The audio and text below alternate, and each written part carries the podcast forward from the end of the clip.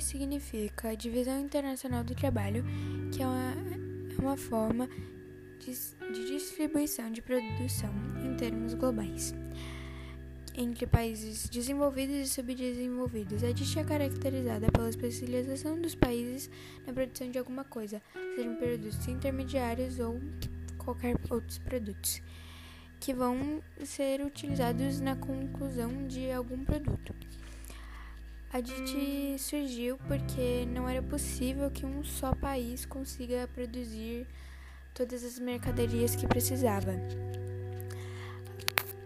A DIT entre países mais, menos industrializados é uma parte essencial da DIT, porque os países menos desenvolvidos apresentam benefícios aos mais desenvolvidos, como mais ou menos uma mão de obra barata.